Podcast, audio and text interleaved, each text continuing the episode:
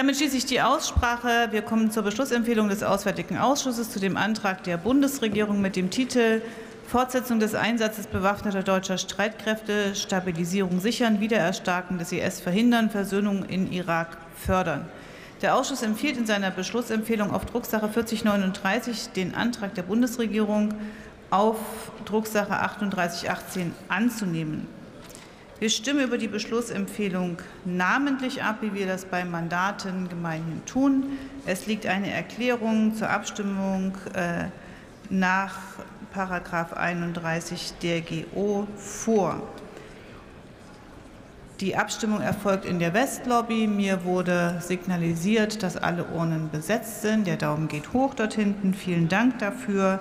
Dann eröffne ich die Abstimmung. Sie haben 20 Minuten Zeit, um abzustimmen.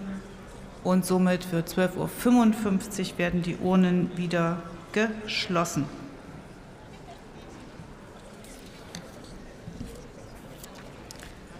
Ich rufe jetzt